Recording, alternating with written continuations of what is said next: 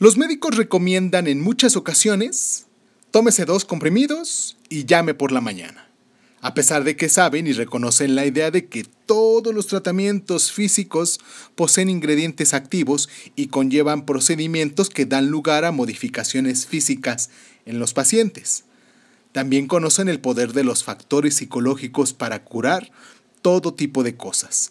El concepto de la dicotomía entre mente y materia es conocido en el mundo de la salud desde hace siglos. Cierra los ojos, cierra los ojos, cierra los ojos. Si escuchas que alguien se acerca, no temas. Todo estará bien.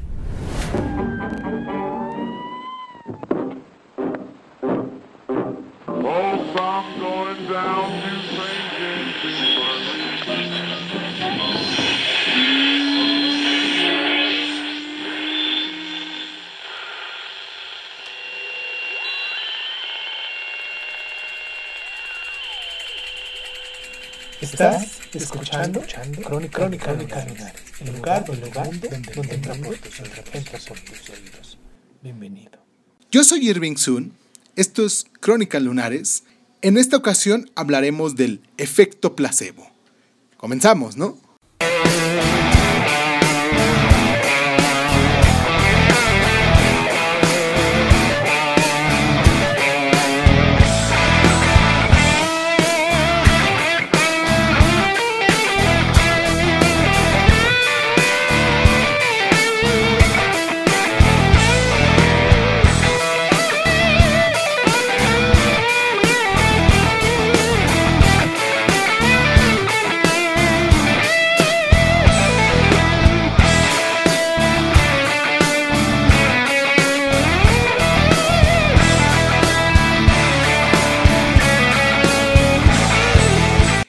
El efecto placebo?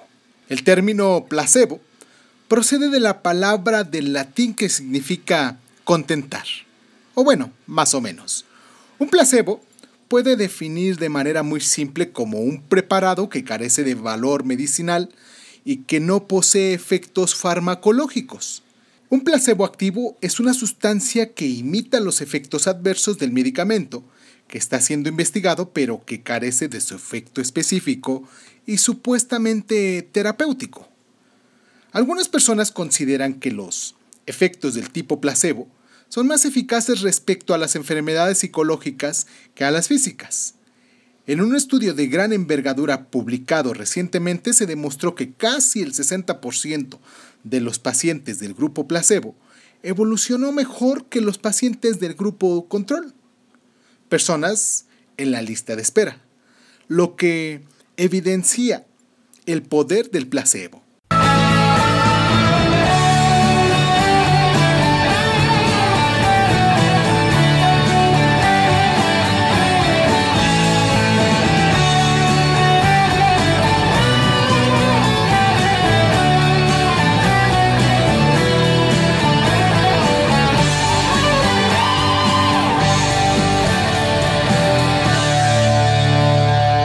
Decían en la antigüedad, el sonido de la flauta cura la epilepsia, la ciática y la gota. Lo dijo Teofrasto en el año 300 a.C.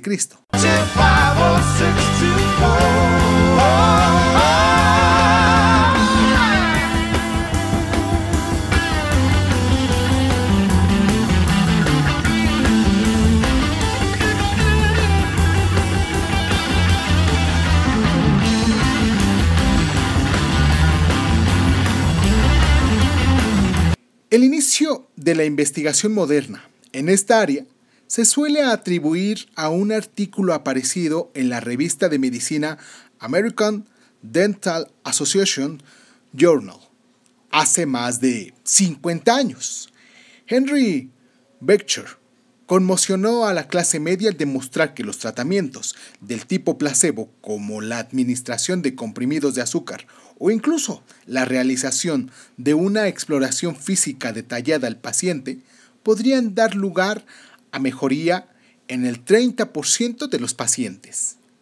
Hoy en día, esta determinación ha crecido hasta situarse en la mitad y las tres cuartas partes de los pacientes que sufren todo tipo de problemas, desde el asma hasta la enfermedad de Parkinson, y nos muestra el fundamento real del placebo inducido por cierta gama de tratamientos.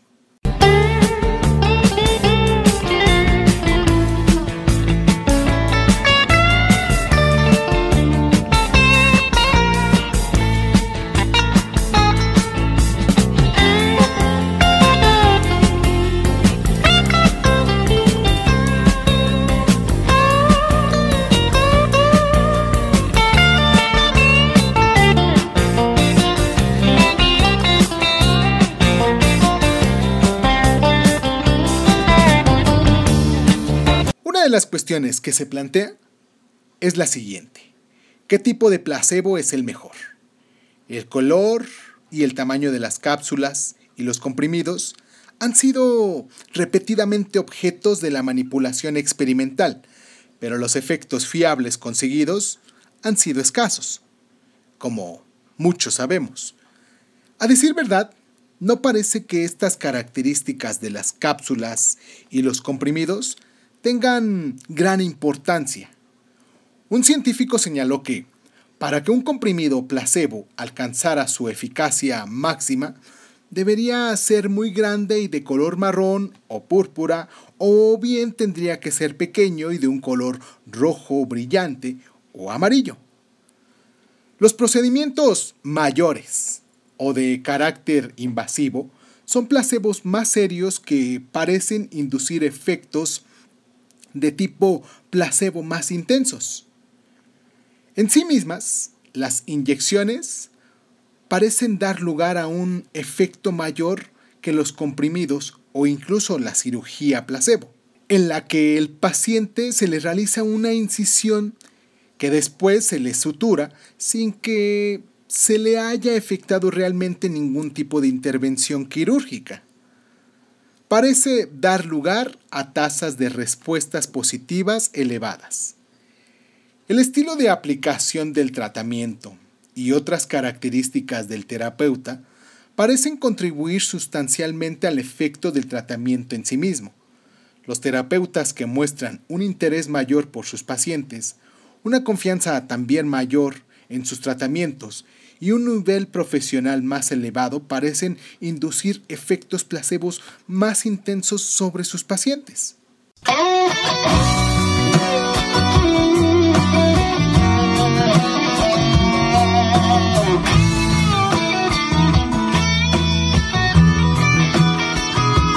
La fascinación por los efectos placebo han dado lugar a numerosas ideas y teorías respecto a su mecanismo real. Se ha propuesto todo tipo de conceptos, incluidos los siguientes. Condicionamiento operativo, condicionamiento clásico, reducción de la culpa, transferencia, sugestión, persuasión, exigencias de rol, fe, esperanza, etiquetado, atención selectiva a ciertos síntomas, distribución errónea, reducción de la disonancia cognitiva, teorías de control, reducción de la ansiedad, inducción de expectativas y liberación de endorfinas.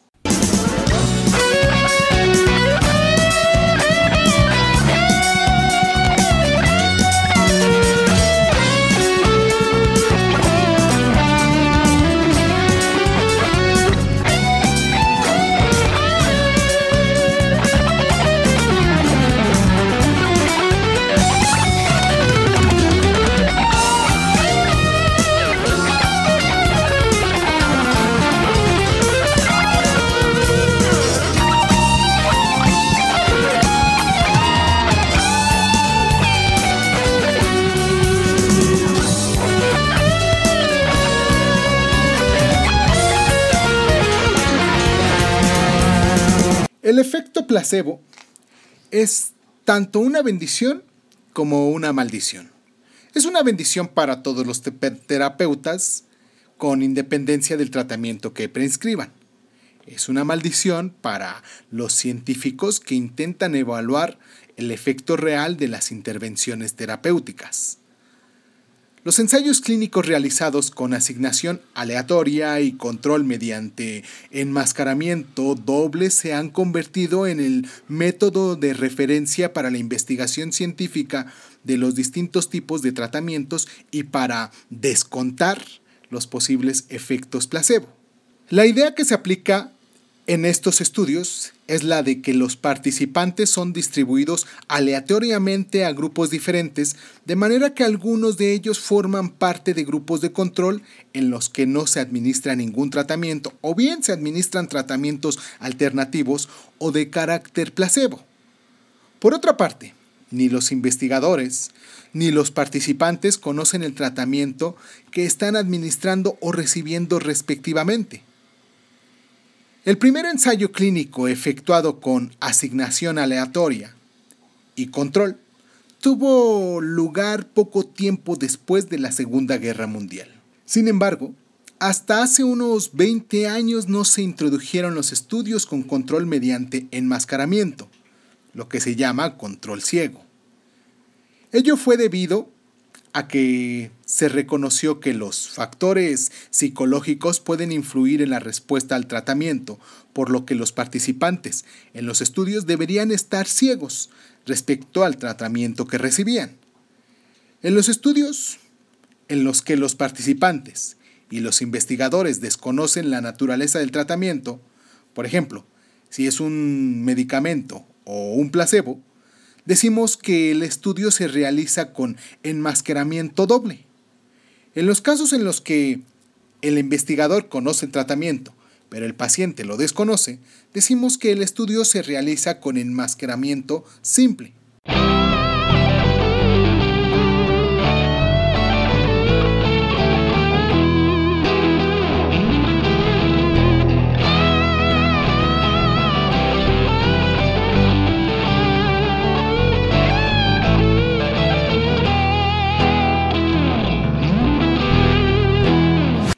Cualquier caso, los estudios realizados con asignación aleatoria y control de placebo mediante enmascaramiento doble también tienen sus dificultades. En primer lugar, pueden aparecer problemas debido a que los participantes asignados de manera aleatoria a los distintos grupos de tratamiento pueden reunirse fuera del contexto del estudio y comentar entre sí los tratamientos que están recibiendo. La asignación a grupos naturales, por ejemplo, la comparación entre dos colegios de escolares o de dos regiones geográficas puede ser preferible al proceso de la asignación aleatoria. En segundo lugar, el control mediante enmascaramiento puede no ser factible respecto a algunos tratamientos. A pesar de que ni el investigador ni el paciente son capaces de diferenciar un comprimido real de un comprimido de azúcar, el comprimido de placebo, no existen equivalentes placebos evidentes respecto a algunos tratamientos. En tercer lugar, el simple hecho de participar en un estudio puede modificar el comportamiento de los participantes. La vigilancia y la evaluación efectuadas de manera regular a los pacientes en un estudio pueden dar por sí misma un efecto beneficioso. En cuarto lugar, las personas que aceptan la participación en un ensayo clínico pueden no ser representativas a la población general de pacientes que sufren el problema investigado. Los criterios de participación en un ensayo clínico deben ser estrictos para garantizar la compatibilidad entre los diferentes grupos y para que las condiciones del estudio sean las mejores que permitan demostrar el efecto beneficioso del tratamiento. Otro problema es la disminución en el grado de cumplimiento del tratamiento debido a que el participante puede considerar la posibilidad que está recibiendo un tratamiento placebo. Si los pacientes se les dice que podrían recibir un placebo, pueden presentar una inclinación mayor a abandonar el tratamiento en el caso de que no se experimenten efectos terapéuticos inmediatos. En sexto lugar, el uso de un tratamiento convencional en el estudio puede tener un carácter artificial y una relevancia escasa respecto a la práctica clínica, lo que puede inhibir una estrategia más flexible y centrada en el paciente. Por tanto, el estudio no sería una evaluación real del tratamiento tal y como se utiliza en la práctica clínica y las necesidades de los participantes pueden entrar en conflicto con los requerimientos planteados por los investigadores. Además, a menudo se hace caso omiso de las variaciones individuales en la respuesta en los análisis de los resultados, en lo que generalmente solo se consideran las respuestas promedio obtenidas en cada grupo. Los pacientes que han evolucionado mejor con el tratamiento pueden no recibir la atención suficiente en el análisis de los resultados, a menos que sufran efectos adversos especialmente manifiestos. En octavo lugar, se pueden plantear problemas éticos en diversos contextos, sobre todo cuando se utilizan tratamientos placebo y también en los casos en que los pacientes o los investigadores muestran una preferencia marcada por un tratamiento en comparación con los demás. En noveno lugar, el criterio principal de valoración fundamentado en la evaluación clínica y en pruebas de carácter objetivo puede reflejar la perspectiva del paciente respecto a lo que constituye una modificación importante y beneficiosa. Los pacientes pueden estar más preocupados por la calidad de sus vidas, un parámetro que no puede estar relacionado estrechamente con las modificaciones de los parámetros bioquímicos ni con otros indicadores de la enfermedad. Y ya por último, la preocupación por la eliminación del placebo, del efecto placebo, al evaluar un tratamiento en relación con el placebo comparable, puede significar la falta de atención a variables psicológicas importantes. Las características de los terapeutas y la actitud de los pacientes con respecto al tratamiento no se suelen evaluar en el contexto médico a pesar de que determinan de manera importante el grado de cumplimiento del tratamiento por parte del paciente, así como su actitud hacia la enfermedad.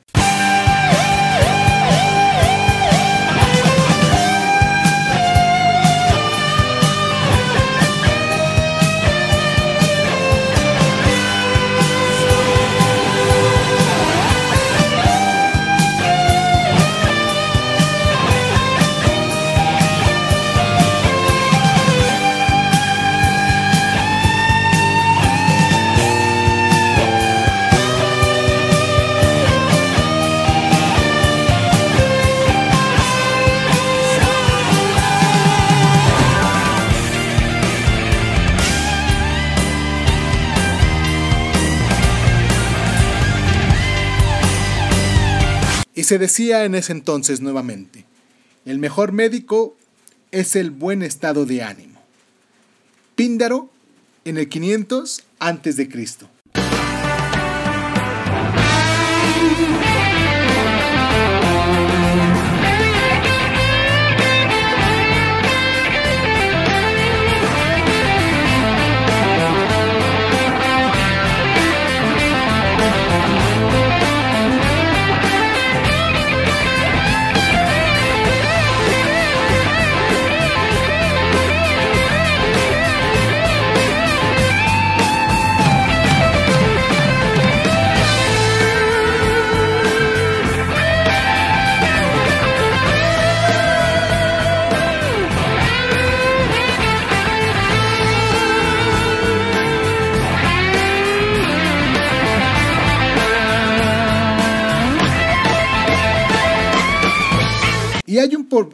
proverbio por ahí también que se dice, la medicina cura a la persona, que no está destinada a morir. Claro.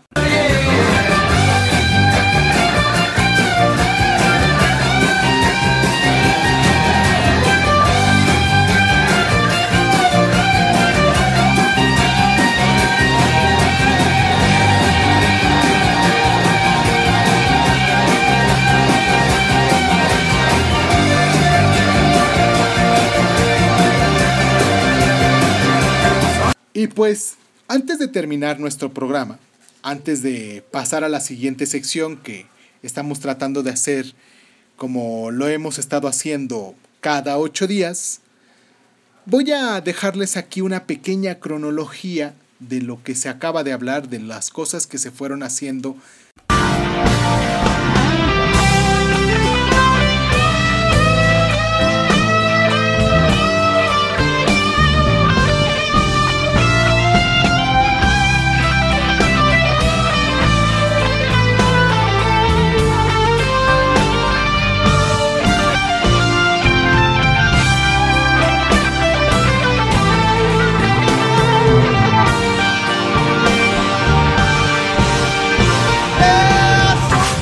Del año 1500 al 1900 fue la adscripción de propiedades terapéuticas a todo tipo de sustancias. Años previos al siglo XX, toda la medicina hasta la época moderna es la historia del placebo. Desde la década de 1950 fueron las primeras investigaciones sobre el placebo. En la década de 1960, la realización de ensayos clínicos con control de placebo. En la década de 1980, el 80% de los médicos admite todavía el uso de placebos. Y pues, para poder cerrar esta sección, recuerden que cada miércoles, Mercury Day, como lo hemos estado nombrando, tenemos una pequeña sección donde hablamos de un libro que se llama eh, Yo princesa y tu sapo. Tu princesa y yo sapo, perdón. tu princesa y yo sapo. Y pues este libro es de la autora María del Rayo Guzmán Centeno. Y la semana pasada, el, el miércoles pasado, este, dijimos el cuento, bueno, realmente no son cuentos, son como pequeñas historias que esta autora nos, nos compartió aquí en su libro, en, en, el libro que se llama así, Tu princesa y yo sapo, y la semana pasada contamos la de El sapo desesperado. Y ahora tenemos esta pequeña historia también del sapo que ama a la luna. Espero que se puedan quedar hasta el final con nosotros. Les mando un abrazo muy fuerte donde sea que nos estén escuchando.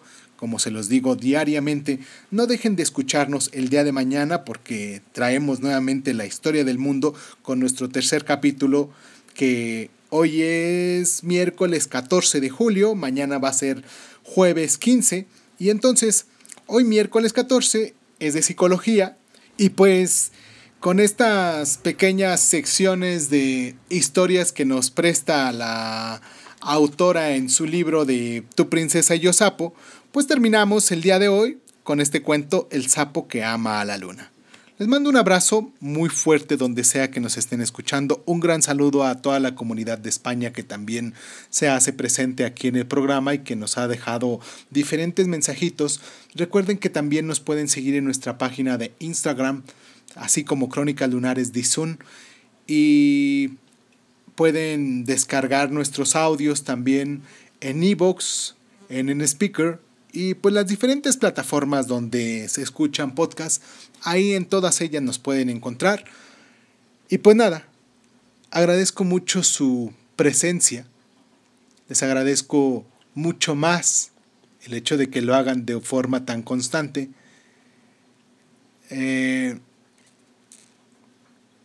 quiero mandar un abrazo, un, abrazo muy fuerte a mi hermana, a mis sobrinas, que recientemente va a ser su cumpleaños, mañana es el cumpleaños de mi hermana. Un abrazo hermanita donde sea que, estés ahorita. Y pues ya nos tocará eh, festejar como corresponde. Un abrazo muy fuerte a mis sobrinas también, que las quiero mucho. Y pues a todos ustedes que están del otro lado, también un beso muy fuerte, un abrazo muy energético. Y pues muchísimas gracias, muchísimas gracias por estar.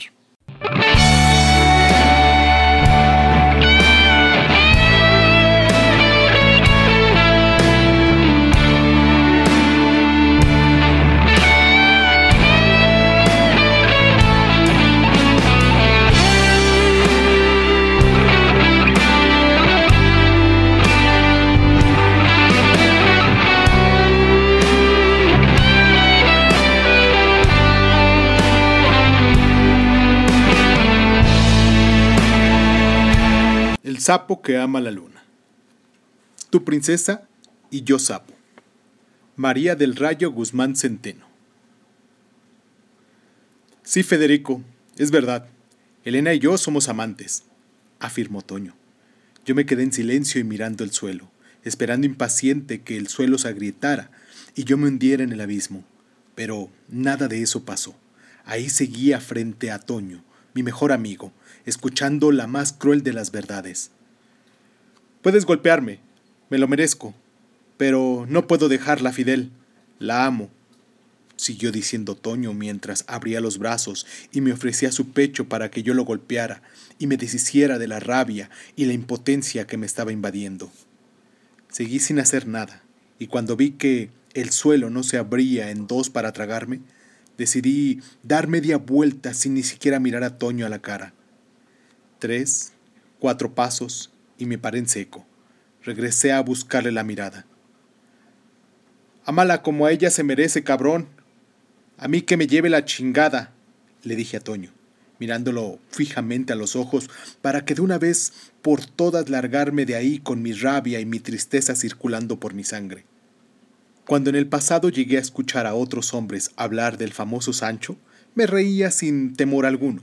Escuchaba esas historias como ajenas a mi realidad posible y obviamente confiaba por completo en Ana Elena, mi esposa desde hace más de 12 años. Ella personificaba la decencia, la moral y la confianza plena que necesita un hombre depositar en la mujer a la que le entrega el sudor de su frente convertido en sustento y el esfuerzo de su trabajo convertido en hogar. Y de Toño, mi mejor amigo desde la adolescencia, lo único que había recibido era apoyo, fraternidad, camaradería y complicidad de borrachos. Toño y yo compartíamos muchas cosas durante nuestros 25 años de amistad, incluso la mujer. Toño se casó a los 24 años y a los dos años de matrimonio se divorció convencido de que había cometido un gran error al casarse con Mónica para responder al embarazo imprevisto que surgió a los tres meses de noviazgo. Después de que nació su hijo Toñito, pensó mejor las cosas y le pidió el divorcio a Mónica para entonces dedicarse a ser un solterón codiciado que triunfaba en los negocios y vivía para la conquista. Se estrenó muy bien en ese arte y hasta logró conquistar a mi mujer, y yo que ni cuenta me daba, según mi poca cultura literaria, Sancho es la palabra que se usa en el lenguaje popular para llamar al que se regocija con la mujer ajena en ausencia del marido. Y el uso picaresco de dicha palabra hace referencia al que se acuesta con una mujer casada para diferenciarse del amante, debe cumplir una condición de follar con la mujer en la casa en la que vive con el esposo. No se valen acostones en moteles ni en campo abierto debe cubrir con el requisito de coger a la mujer en la misma cama que lo hace el marido. Toño era el Sancho. Se enredaba con mi mujer en mi propia cama, en mi propia casa. Entraba cuando yo salía. La amistad entre nosotros le otorgó el derecho de hacer eso y más. Mi amigo del alma se decidió por el amor de mi mujer y sucumbió a la tentación de comer de lo prohibido. Con amigos así no necesito enemigos. Pero también tuve que aceptar que el hombre llega hasta donde la mujer permite. Y mi mujer permitió todo. Se le metió en la cama y al corazón y no pude hacer nada. Los rumores se hicieron realidad y la duda confirmación. Lo siento, Fidel. No sé cómo pasó, pero lo amo, me dijo Ana Elena con ojos llorosos y voz firme. Ante esa declaración de amor, no pude más que admitir que había perdido a mi esposa. No le partí la cara a nadie, no maté a mi mujer. No hice un escándalo alguno. Resolví con distancia lo que quise resolver con golpes o balazos. Amo demasiado a Ana Elena y amo demasiado a mis dos hijos.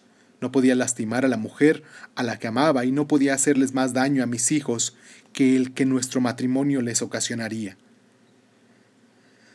No sé si fui cobarde o sensato. Lo único que sé es que dolió y mucho. Me fui de la ciudad. Compré un departamento en el piso 19 de un moderno edificio en una recién fraccionada zona de la capital. Desde entonces, y desde mi terraza observo la luna.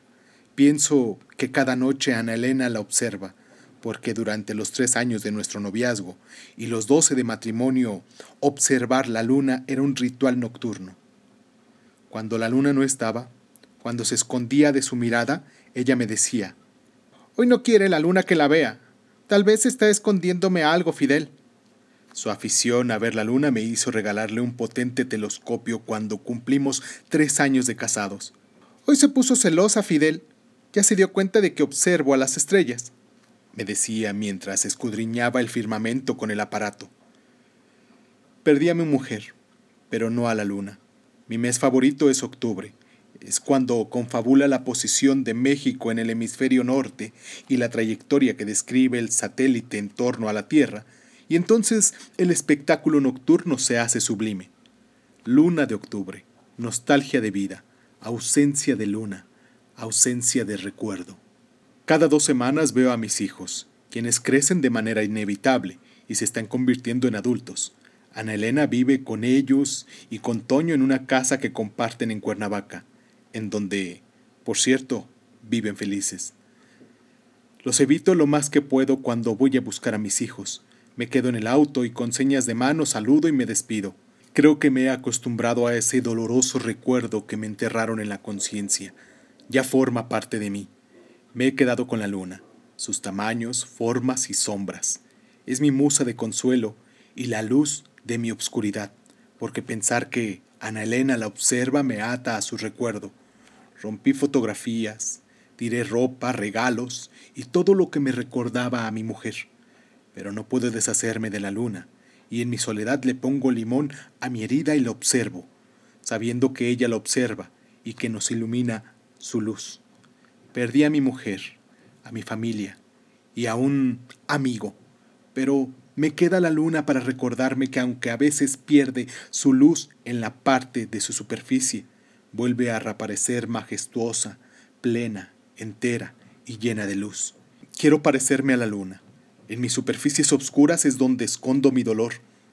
Quiero que entre en mi corazón la luz del perdón, pero aún no puedo y observo a la luna noche a noche en espera de que me enseñe, tarde o temprano, a estar otra vez completo y entero como la luna llena.